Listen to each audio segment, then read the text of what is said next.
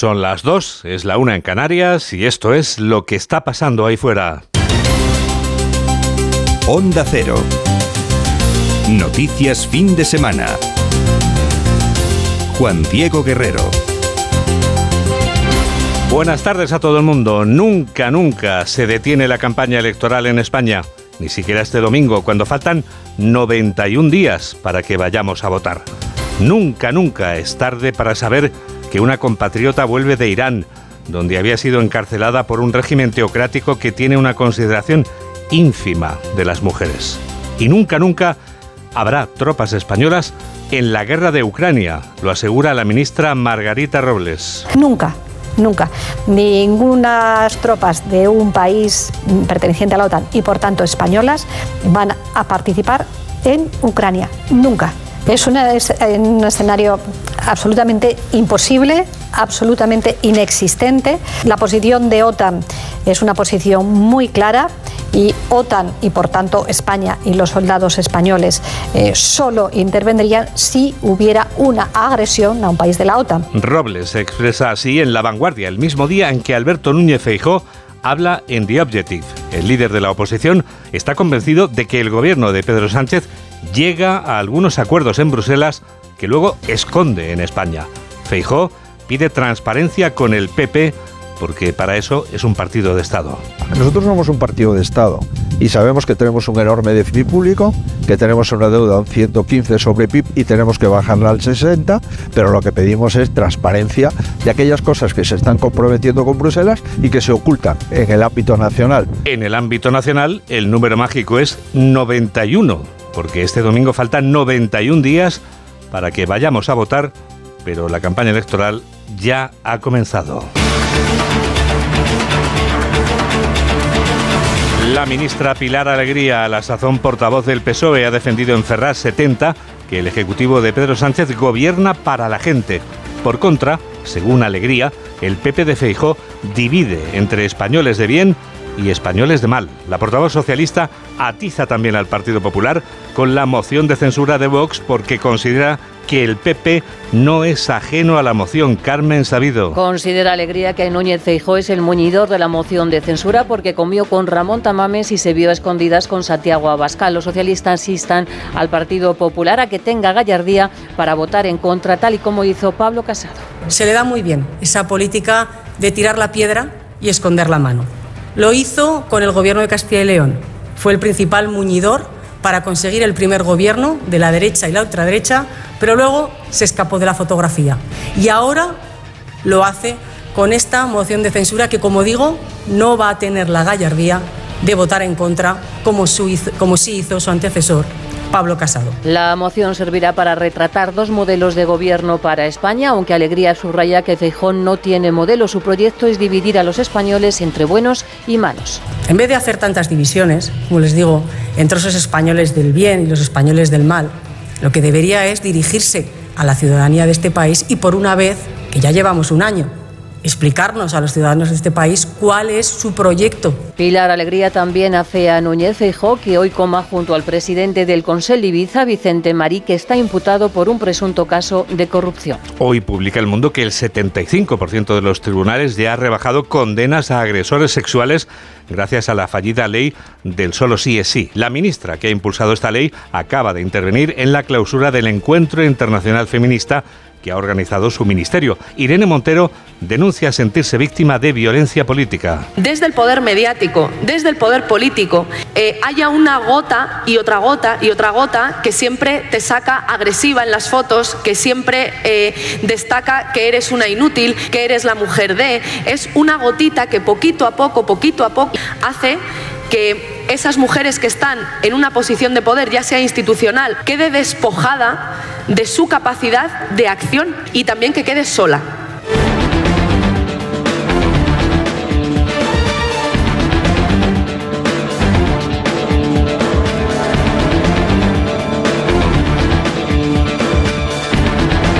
Alberto Núñez Feijóo visita este domingo la isla de Ibiza. El líder de la oposición está participando ahora mismo en una comida del Pepe Balear. Vamos a saber si ha empezado la intervención que tiene prevista antes de esta comida con el recinto ferial de Ibiza, en esta isla pitiusa está Manu González, un hombre de Onda Cero. Manu, ¿qué ha dicho, si es que ha dicho algo o ha empezado a hablar el presidente del PP?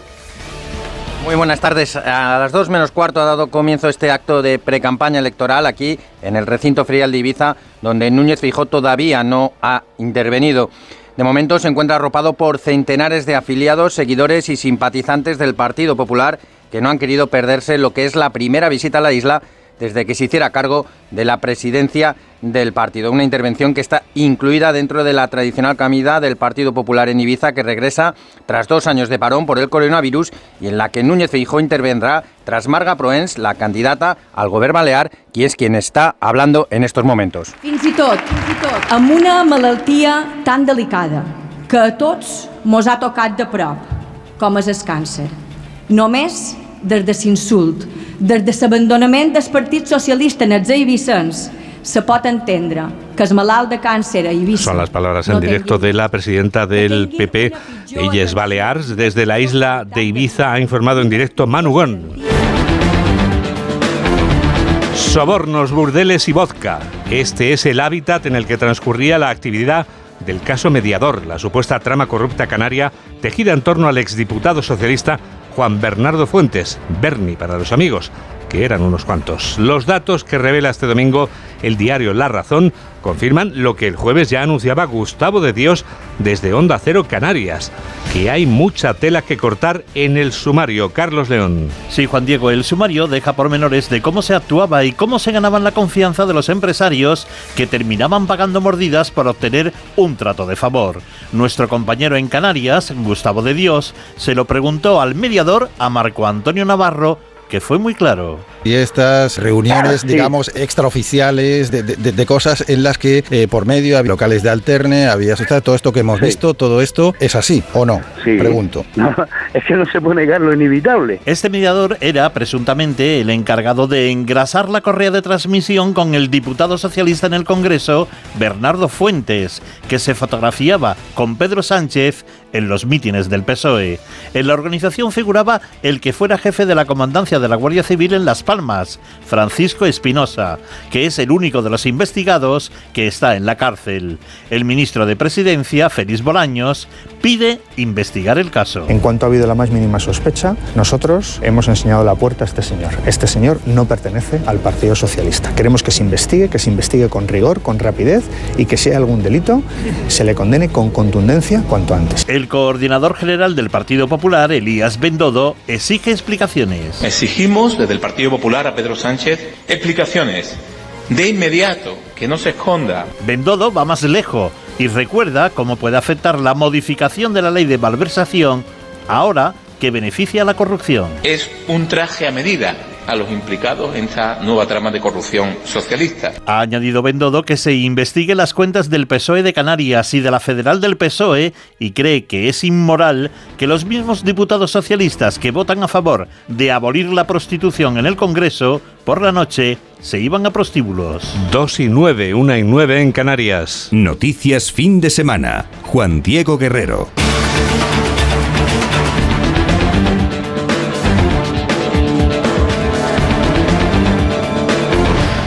Una de las dos gemelas de Sallent continúa hospitalizada en estado crítico mientras sigue la investigación del suceso.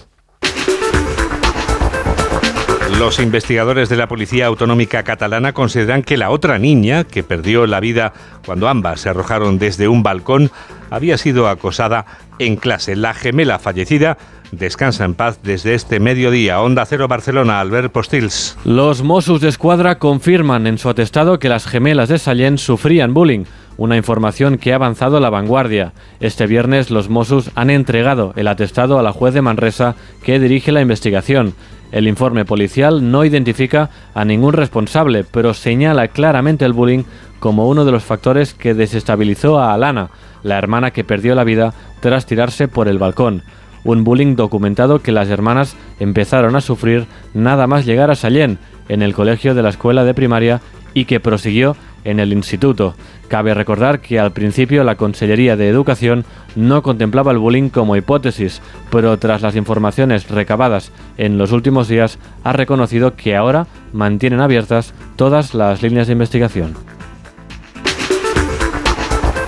Una cosa es que los niños tengan iniciativas como emprendedores y otra acabar estafando cientos de miles de euros. Lo ha hecho el joven protagonista de esta operación del Cuerpo Nacional de Policía, en la que hay muchas técnicas que se definen con gerundios en inglés. Mamen Rodríguez Astre. El menor obtenía los datos de sus víctimas mediante técnicas ya conocidas como phishing, smishing o bising. Elisa Rebolo, portavoz. Los miembros de la organización enviaban masivamente mensajes de texto haciéndose pasar por una entidad bancaria y les decían a las víctimas que habían detectado una intromisión ilegítima en su banca online.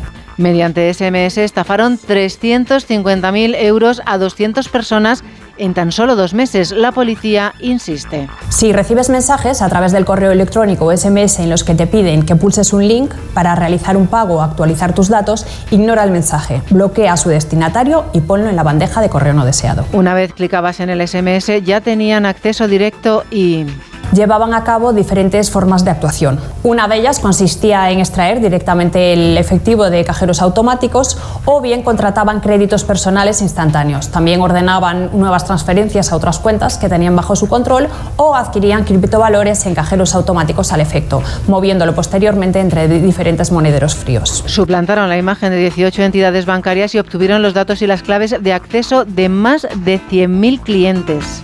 2 y 11, 1 y 11 en Canarias. Onda Cero. Noticias fin de semana. Pera Aragonés coincidirá dentro de unas horas con el rey Felipe y con el presidente Pedro Sánchez.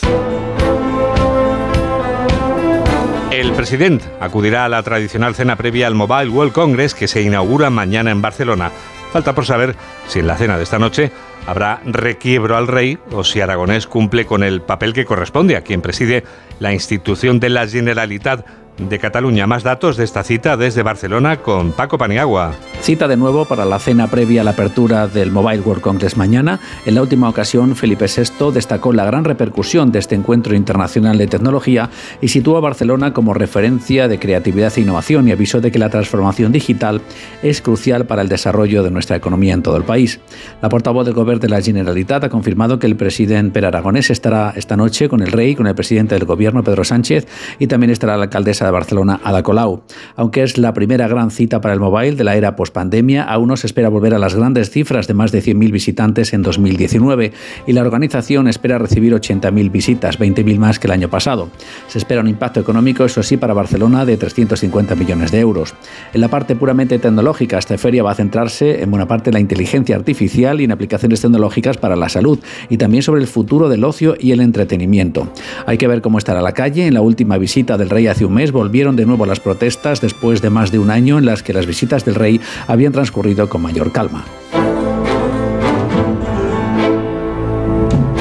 Con mayor calma, pero seguimos hablando del mobile en el minuto económico.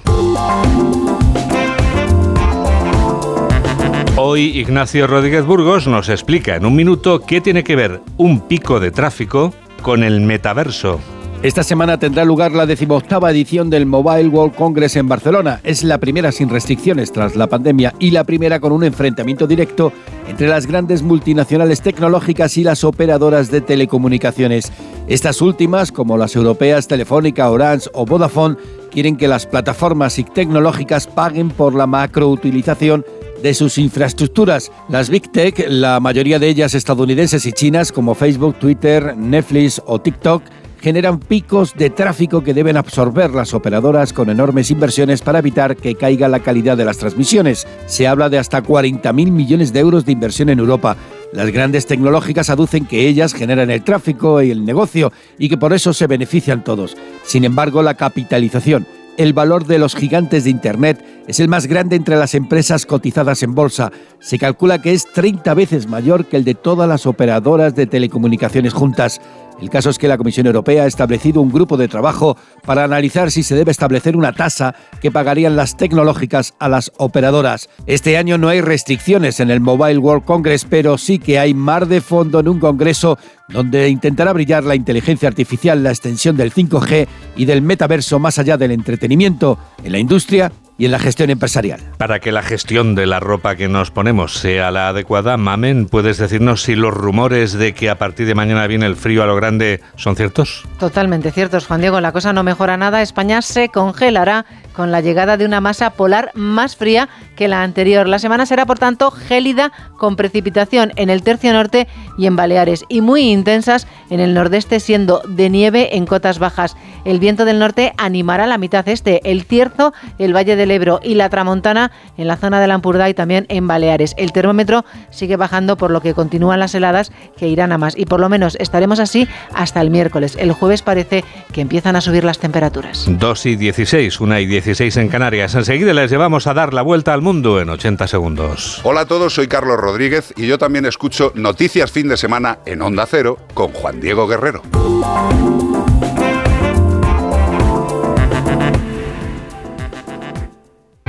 ¿Sabes una cosa? Cuenta, cuenta. Cuenta 10. ¿Qué? Pues eso, que con el programa Mi BP ahorras 10 céntimos por litro en todos tus repostajes y disfrutas de muchas más ventajas cada vez que utilizas tu tarjeta Mi BP. ¡Anda! No, anda no, en coche. Ya sabes, cuenta con nosotros. Cuenta con 10 céntimos por litro.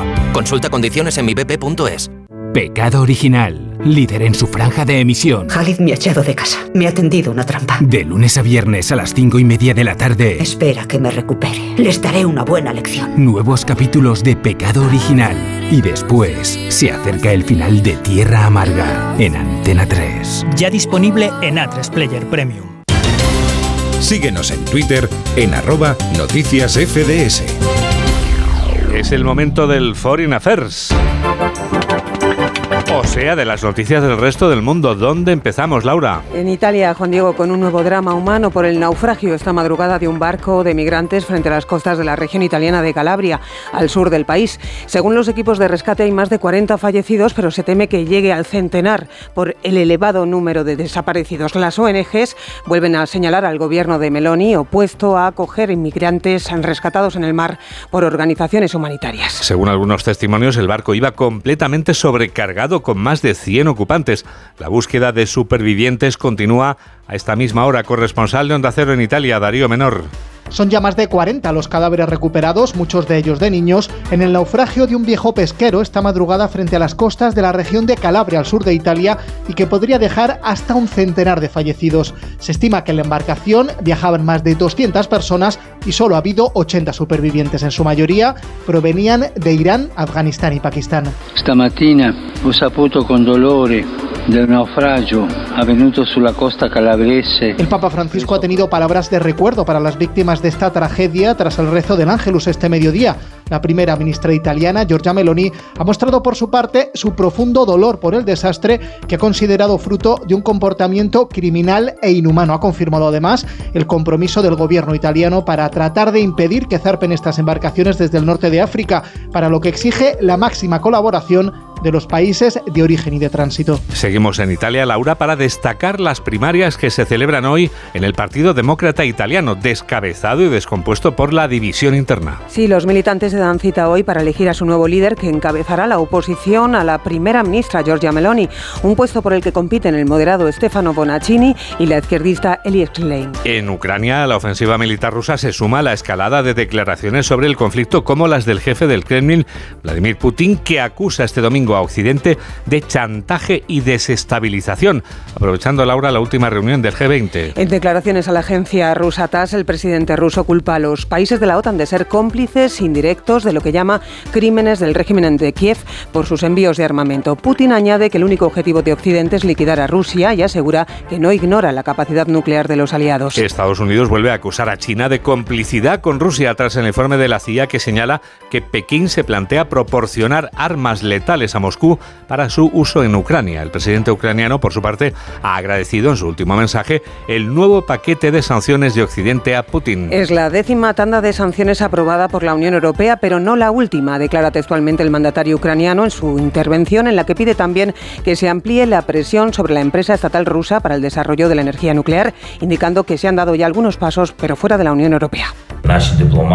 Nuestros diplomáticos y todo el Estado trabajan para extender las sanciones globales y en particular las europeas a la industria nuclear rusa, incluidas las partes involucradas en el programa de misiles y el chantaje nuclear de un Estado terrorista. Ya se han dado pasos relevantes por parte de nuestros socios, los Estados Unidos y el Reino Unido. Esperamos que la Unión Europea adopte medidas en el mismo sentido.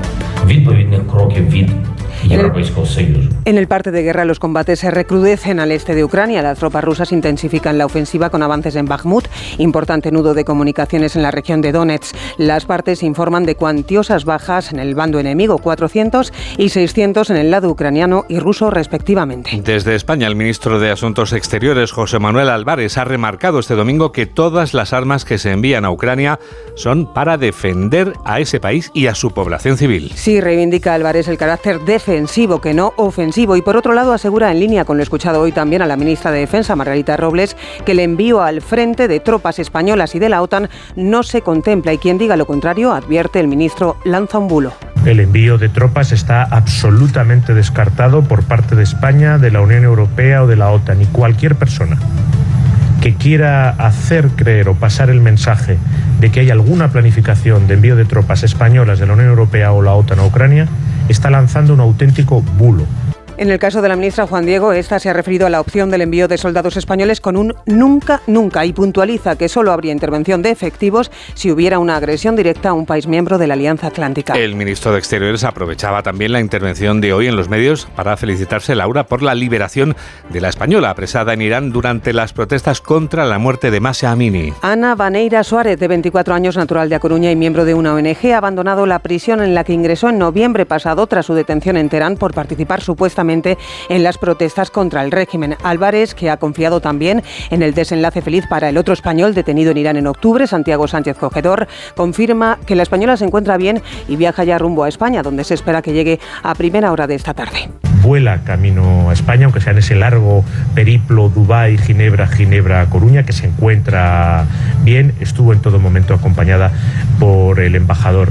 Y por supuesto, yo no voy a parar de seguir insistiendo y haciendo gestiones hasta que Santiago sea también liberado de lo que es, eh, a mi juicio, una retención que no tiene fundamento ninguno. Estamos además atentos a la importante reunión que se celebra hoy en Jordania entre palestinos e israelíes, que es el primer cara a cara, Laura, entre las partes después de muchos años. Y encuentro que contará con representación internacional y regional y al que el primer ministro israelí, Benjamin Netanyahu, ha enviado un emisario en el marco de los esfuerzos por reconducir la escalada de violencia en Cisjordania de los últimos meses, que ha continuado también hoy domingo con dos israelíes fallecidos en un ataque de palestinos. El lugar elegido para celebrar la reunión bilateral es la ciudad jordana de Acaba, en el Mar Rojo, informa la corresponsal de Onda Cero en Oriente Medio, Hanna Beris.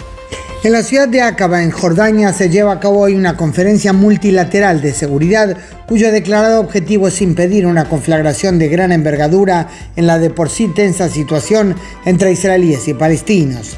Representantes de Estados Unidos, promotor del evento, de Jordania y Egipto, junto a los actores centrales enviados de Israel y la autoridad palestina, se reunieron para ver cómo llegar a soluciones de común acuerdo que frenen el deterioro pero simbólicamente mientras en Acaba se lleva a cabo este evento que por primera vez en años reúne a altos representantes de seguridad de Israel y los palestinos, el terreno tiene su propia dinámica. Dos civiles israelíes fueron asesinados a balazos por palestinos que abrieron fuego desde un automóvil en marcha cerca de Hawara, al norte de Cisjordania. Esto horas después que organizaciones terroristas llamaran a los palestinos en general a buscar la oportunidad de cometer atentados.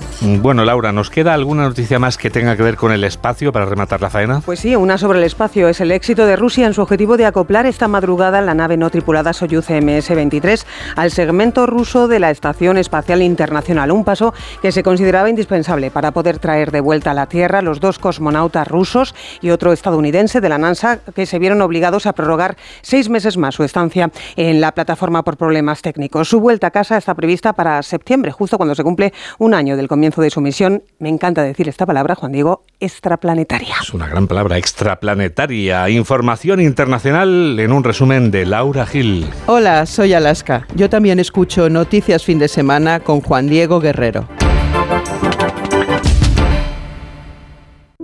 ¿Y tú que tienes una segunda residencia, qué necesitas para tu seguridad? Necesito que esté protegida porque está mucho tiempo vacía. Me inquieta que pase algo y no enterarme. Pues en Securitas Direct tienen una alarma para ti. Si detectan a un intruso intentando entrar en tu casa, activan un humo denso para expulsarlo mientras la policía está en camino. Y es que tú sabes lo que necesitas y ellos saben cómo protegerte. Llama ahora al 900-272-272 o entra en securitasdirect.es y descubre la mejor alarma para ti. Las mejores ficciones ahora se escuchan. ¿Qué pasó en Marte? ¿Por qué hicimos lo que hicimos? Retornados. Y lo más importante, ¿para qué volvimos? Han subido las persianas y hay un policía que está asomado mirando. Malas decisiones. Dios, me cago viva. Mira, me voy a quitar el chip, ¿vale? Nosotros 2036. No quiero seguir compartiendo sueños contigo. Solo en Sonora. Síguenos en Facebook en Noticias Fin de Semana Onda Cero. Titulares del deporte con Raúl Granado. ¿Qué tal, Juan Diego? Buenas tardes. Ha arrancado la jornada de sábado desde las 2. Juegan Athletic Club de Bilbao y Girona en San Mamés, minuto 24 de la primera parte. Athletic 0, Girona 2. Una jornada que tendrá el plato fuerte a las 6 y media de la tarde con el Almería Fútbol Club Barcelona. Si el Barça gana, ampliará su ventaja como líder sobre el Real Madrid tras el empate de los blancos ayer en el derby madrileño. A las 4 y cuarto se juega el Celta de Vigo Valladolid. A las 9 de la noche el Sevilla Osasuna. En la jornada de segunda, arrancado también a las 2, el Ibiza Huesca, minuto 25, primera parte. Ibiza 1, Huesca 0. A las 4 y cuarto Levante Lugo y Zaragoza Burgos a las 6 y media Las Palmas Ponferradina y a las 9 Oviedo Albacete. En baloncesto la selección española juega contra Italia a las 6 de la tarde en el último partido de clasificación para el Mundial. España ya está clasificada. En atletismo Álvaro Martín ha ganado el Campeonato de España de marcha y María Pérez en la categoría femenina y en tenis Carlos Alcaraz jugará esta noche la final del torneo de Río de Janeiro contra el inglés Norri. Y ahora lo que va a pasar ahí fuera. Yolanda Viladecans avanza algunas de las noticias de la semana que viene. Son las noticias del futuro. Noticias que empezamos con una cita relevante mañana en Barcelona a las nueve y media de la mañana con la inauguración del Mobile, presencia del rey, del presidente Sánchez y del líder catalán Pera Aragonés en el Congreso Mundial de Móviles de la recuperación de la normalidad después de la pandemia. Pasada esta cita, el jefe del Ejecutivo iniciará esta semana su gira previa a la presidencia semestral española de la Unión Europea, con visitas a Irlanda, Dinamarca y Finlandia. Mañana además espera que Vox presente en el Congreso la moción de censura de Tamames, la sexta de la democracia. El martes se concentrarán en Moncloa justo cuando esté en marcha el Consejo de Ministros, policías y guardias civiles por una jubilación digna y equiparación salarial. Y mañana el ministro del Interior, Grande Marlasca, presenta en Guadalajara el proyecto del futuro cuartel del Grupo Especial de Operaciones de la Policía. En nuestros días mundiales se nos va febrero se nos va mañana con el Sí. Día Mundial de las ONGs y el martes con el Día Mundial de las Enfermedades Raras. A marzo lo vamos a recibir el miércoles celebrando el Día de la Cero Discriminación y el Día Mundial de la Protección Civil. Y muy importante celebrar JD el jueves, el Día Mundial del Bienestar Mental para adolescentes. Muy importante, sin duda, no solo por las noticias que estamos contando, sino para evitar prevenir algunas otras en el futuro. Mamen Rodríguez Astre es quien produce y Jorge Zamorano es quien realiza este programa de noticias aquí en Onda Cero, en la radio. Hay que ver cómo pasa el tiempo porque ya nos despedimos, nos despedimos con Mi Corazón Primero, With My Heart First. With My Heart First, que es como se llama este número musical de Kelsey Ballerini, una solista estadounidense de country pop que anima mucho el cotarro con esta copla. Gracias por estar a ese lado de la radio. Y que la radio te acompañe. Adiós.